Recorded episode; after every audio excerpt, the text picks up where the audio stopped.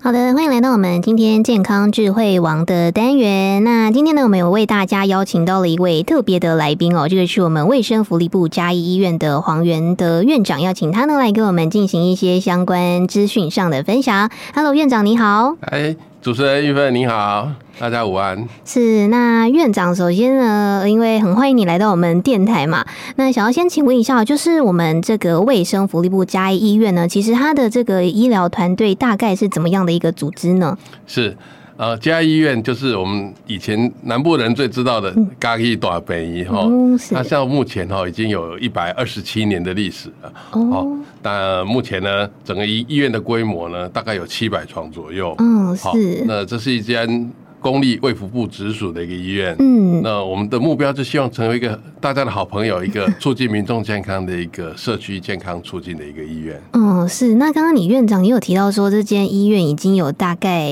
呃这个一百多年的历史，是所以它其实是在日本日治的时期是就有了，是不是？是，这哦，是，那就是一个真的历史很悠久的医院，然后其实它的规模也还算蛮大的，哦，是，所以呢，其实就是算是一个在地大家的这个可以多加的利用的一个好地方，这样 子。哎，谢谢，谢谢谢谢我们玉芬的一个推的推荐。嗯，是。那其实呢，再来就是因为院长呢，我们的这个黄院长，其实他是一个妇产科医学的这个专家哦。嗯，那其实我们都知道说，这个妇科的问题真的是可大可小嘛。那所以想请问一下院长，就是其实如果说像在临床上，你最近几年有没有比较常遇到的一些，就是蛮多女生都有遇到的一些妇科方面的状况呢？是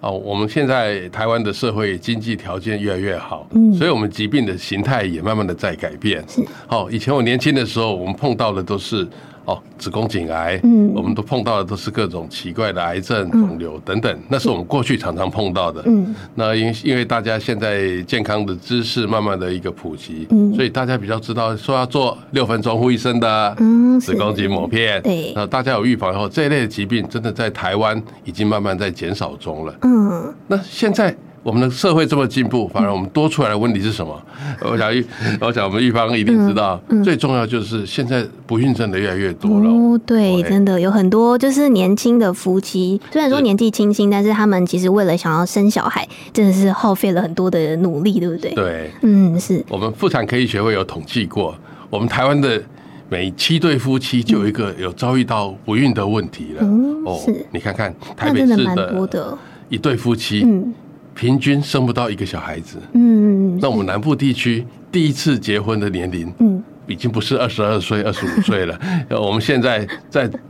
门诊、嗯在看产检的时候，常常碰到最大的问题是什么？第一个是不孕症。嗯那就算怀孕了，哇，怎么都是高龄产妇了？哦是嗯啊，是，所以这是我们现在妇产科目前在面对这这一个呃，关于不管是国人的生育，嗯啊，不管是整个国家一个少子化的这个问题哦，我们妇产科好像被赋予另外一种责任。哦，就是其实现在的这个看诊的形态跟以前真的是完全的不一样了。嗯，那像刚刚院长有提到说，现在是呃不孕症很多嘛，那呃有一些有没有说，诶，为什么会有这样的状况发生呢？是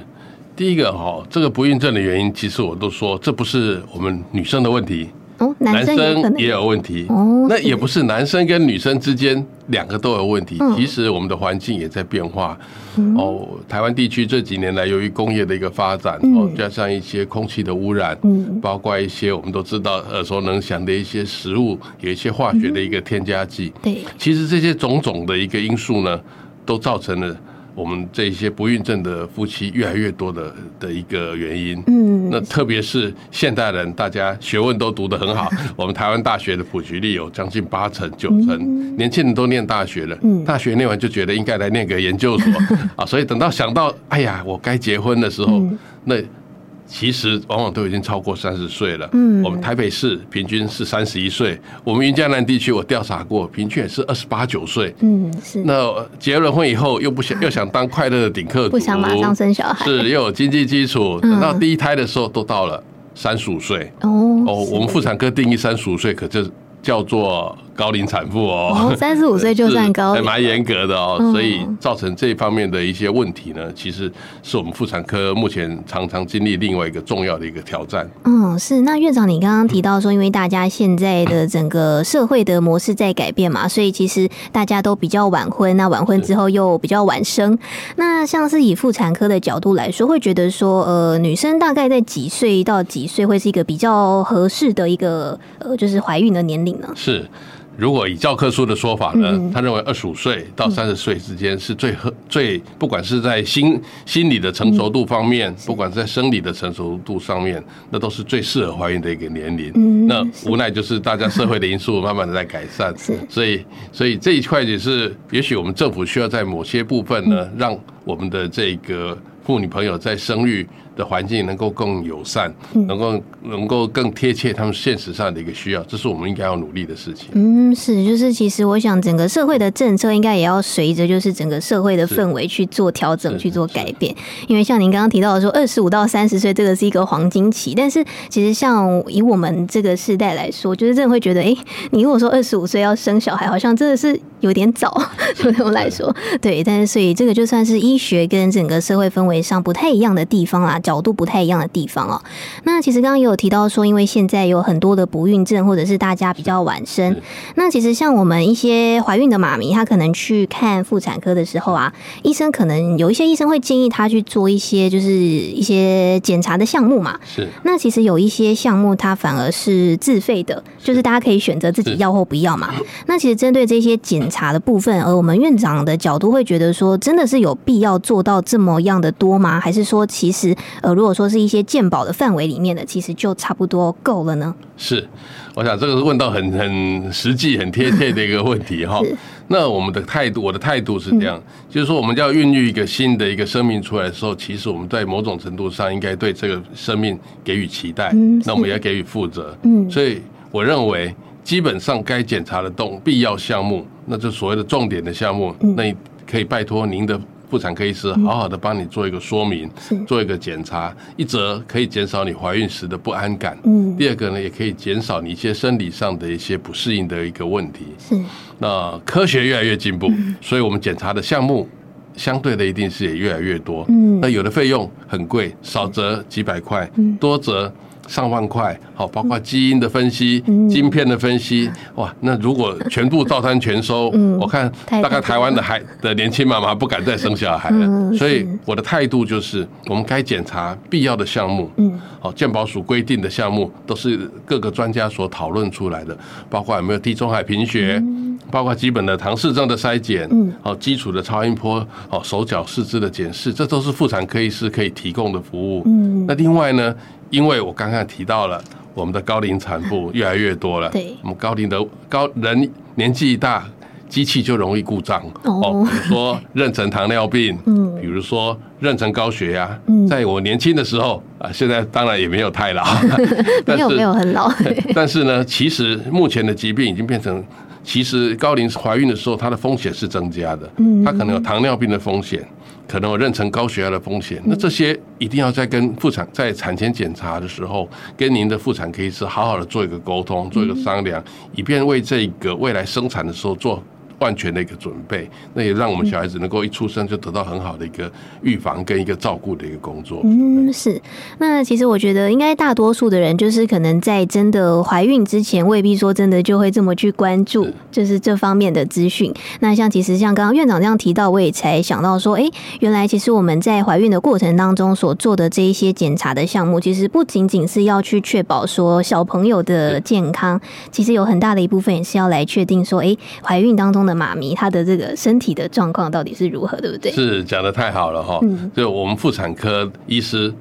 的困难就是我们是要同时照顾两条生命。对其实我也没有忘记旁边来陪着产检的父亲们。嗯那其实这也是很重要一个心理上哈，还有社会上支持的一个角色。因为我认为每个怀孕的妈妈都是很伟大的。嗯是啊，我们身上背了八公斤的、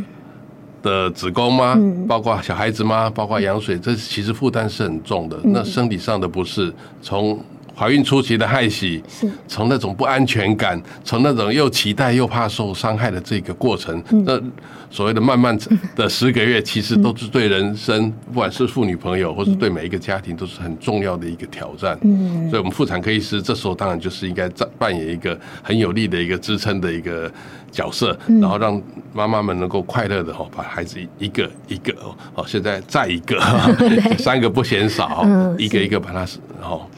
安安全全、平平安安的把它生下来，嗯，那都是我们的后一代，也是未来要照顾我们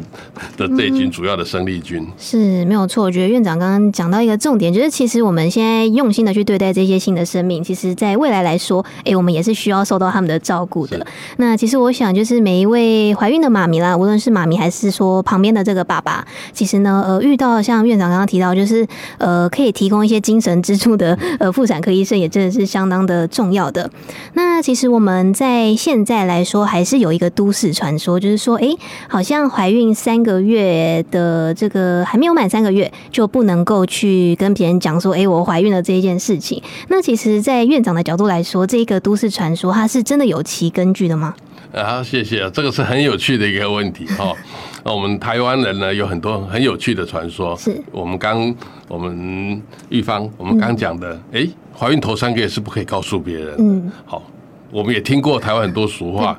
南宫生得过生得贵，嗯我们就是给酒胖。嗯我们也讲过生玫瑰，啊，的系对帮，对好对对所以所以其实很多有趣的一个传说，真嗯的非常有趣，有些有它的根据，那有些其实有时候反而会让大家感到更不安。嗯，我们刚刚讲到的，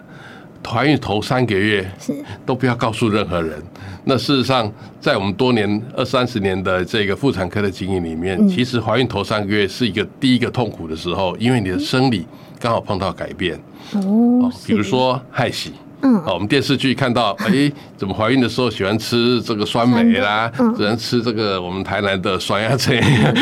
哦，对，喜欢吃这一类酸酸的东西。其实它是一开始的生理的一个不适。那其实这个时候，有的人吐到甚至于是哦营养不良，有时候会影响到小孩子的发育。好，那这时候如果不寻求医师，因为他觉得。哎呀，我哦三我要个等月三个月我要再等去三个月，看那这样事实上是一个危险的哦，而且怀孕早期我们很多的营养素是需要补充的。我们从网络上当然很方便可以看到很多的资讯，嗯但是呢，这些资讯不如经过医师整妇产科医师整理过以后再告诉你的时候，嗯你可能会在。那么第二个，我们刚才也提了，就是我们有很多的高龄产妇，嗯年纪越大，我们受精卵的品质就会相对的不好，嗯很容易出现很多的事情，例如说，哎，我们发生一个萎缩卵啦、比如说胚胎发育早期发生的一个异常，嗯，那现在的技术已经非常的进步了。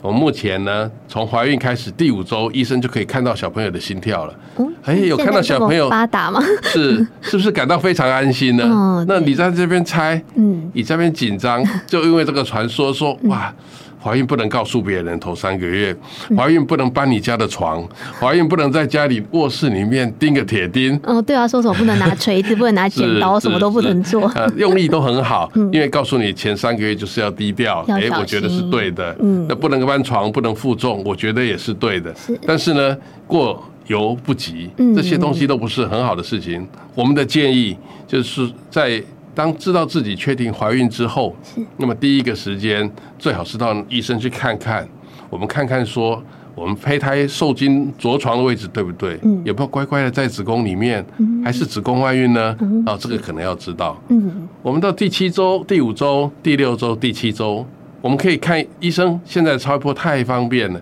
他可以告诉你小朋友有没有心跳，有没有正常的发育，啊，甚至于我们学术上也告诉人，我们只要量小朋友的头臀镜、胚胎的头臀镜，我就可以精确的告诉你。你是几月几号是预产期？那那是正确的，因为哦我们很多妇女的月经周期也许不是那么规律啊对，那预产期算错 啦、所以我以前古代的皇帝说怀胎十二个月，在我们来看，那一定是算错时间。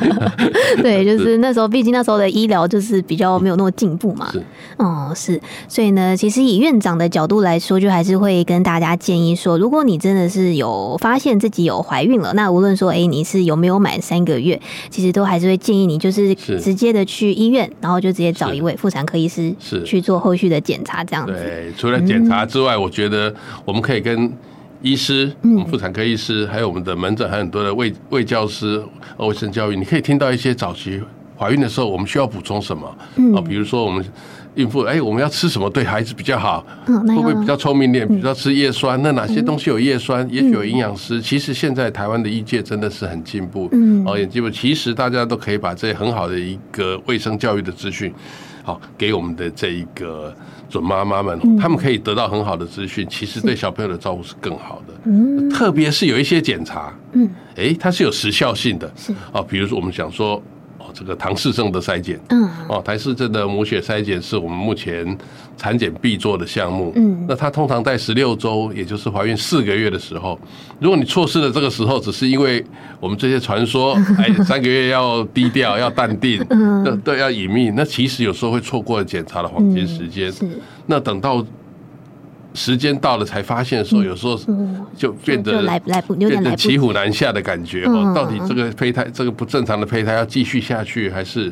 就嗯就选择终止妊娠？那这变成很大的一个困扰。那其实对妈妈的心理压力，那更是沉重。嗯，就是无论对母亲来说，还是对医生方面来说，其实都是一个困难啦。是所以我们与其这样，还不如就是越早去知道说我应该要补充什么样的营养，然后做什么样的检查，这对样子是是最好的。哦、那今天这样听院长讲起来，就觉得说哇，好像真的该好好的打个电话跟妈妈来感谢一 下，就觉得说其实怀孕真的从孕期一直到结束，甚至是你这个小朋友生出来之后，其实真的都是一大的人生的转变跟一大的挑战哦。所以呢，其实真的就是希望大家真的有需要，都是可以多去寻求医生的帮助的。那最后呢，就还想要来请问一下院长，就是其实你身为妇产科的专家，那你其实对于这个领域，或者是说，哎、你对于我们嘉义医院本身，就是未来有什么样的期许吗？或者是说，你们有什么正在进行当中的一些这个想法呢？是，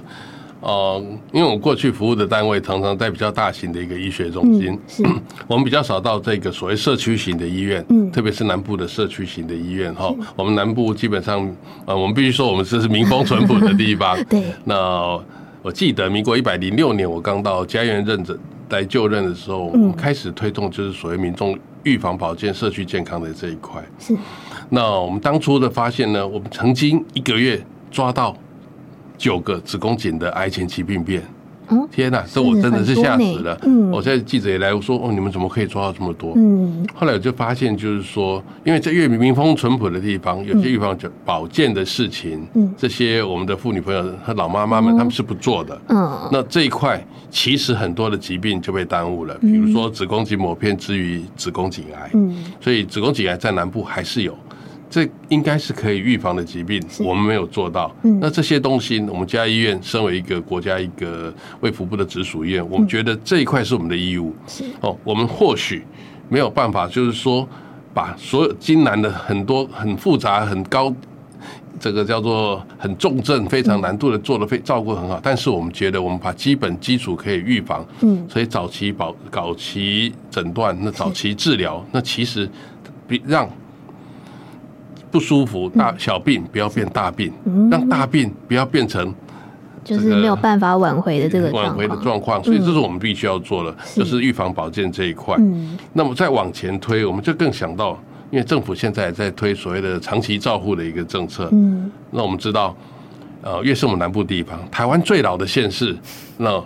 可能就是嘉义县，对跟嘉义县市哈对，这个老化的指数，也就是六十五岁以上的这个老人的比例，已经到达百分之二十几了。哦，哦，所以基本上整个县里面，其实老化的严重的时候，其实这些老人所需需要面对的，不管是这个疾病的照护，嗯，不管是他如何让他这个复健，嗯，好，如何让他做一个安养这一块长期照护是政府在推的事。是那身为公立院当然是责无旁贷，这是我们的责任，嗯就是说让老人活得好，嗯，活得有尊严是，嗯然后可以在在地平平安安的老化，然后如果要嘛，最好不生病，对好、要生病那就生小病哎对，让我们来好好的治疗，嗯那小病呢，那就变成大病，是好、那如果真的是大病，那也要走得安心，嗯走得平安，好、是那我想这是一个公立医院对一个所谓的社区型的一个。嗯医疗的保健的一个服务是必须要尽的一个责任，这也是我们的一个社会的一个企业责任。嗯，是。那我想院长提到，就是其实我们的医院呢，真的是陪伴大家，就是走过整个生命的历程哦、是就是整个生老病死，其实我们真的都是需要医院的陪伴。那尤其是我们的卫福部的这个嘉里嘉义医院呢，其实因为又是在嘉义地区嘛，所以其实呢，真的都还是呼吁大家，我们这个预防疾病都是很重要的一个观念。所以我想呢，无论说诶你是妇女朋友，还是说你是高龄的朋友，真的都会希望说，诶我们可以定期的去做一些检查，其实就可以避免后续呢可能有一些疾病变得比较严重的状况发生哦。好的，那我们今天的这个访问呢，应该就差不多到这边了。感谢我们的卫福部嘉义医院的黄源德院长来到我们的节目现场，跟我们进行这一些分享。谢谢院长啊，辛苦了，拜拜。好，谢谢玉芳，谢谢。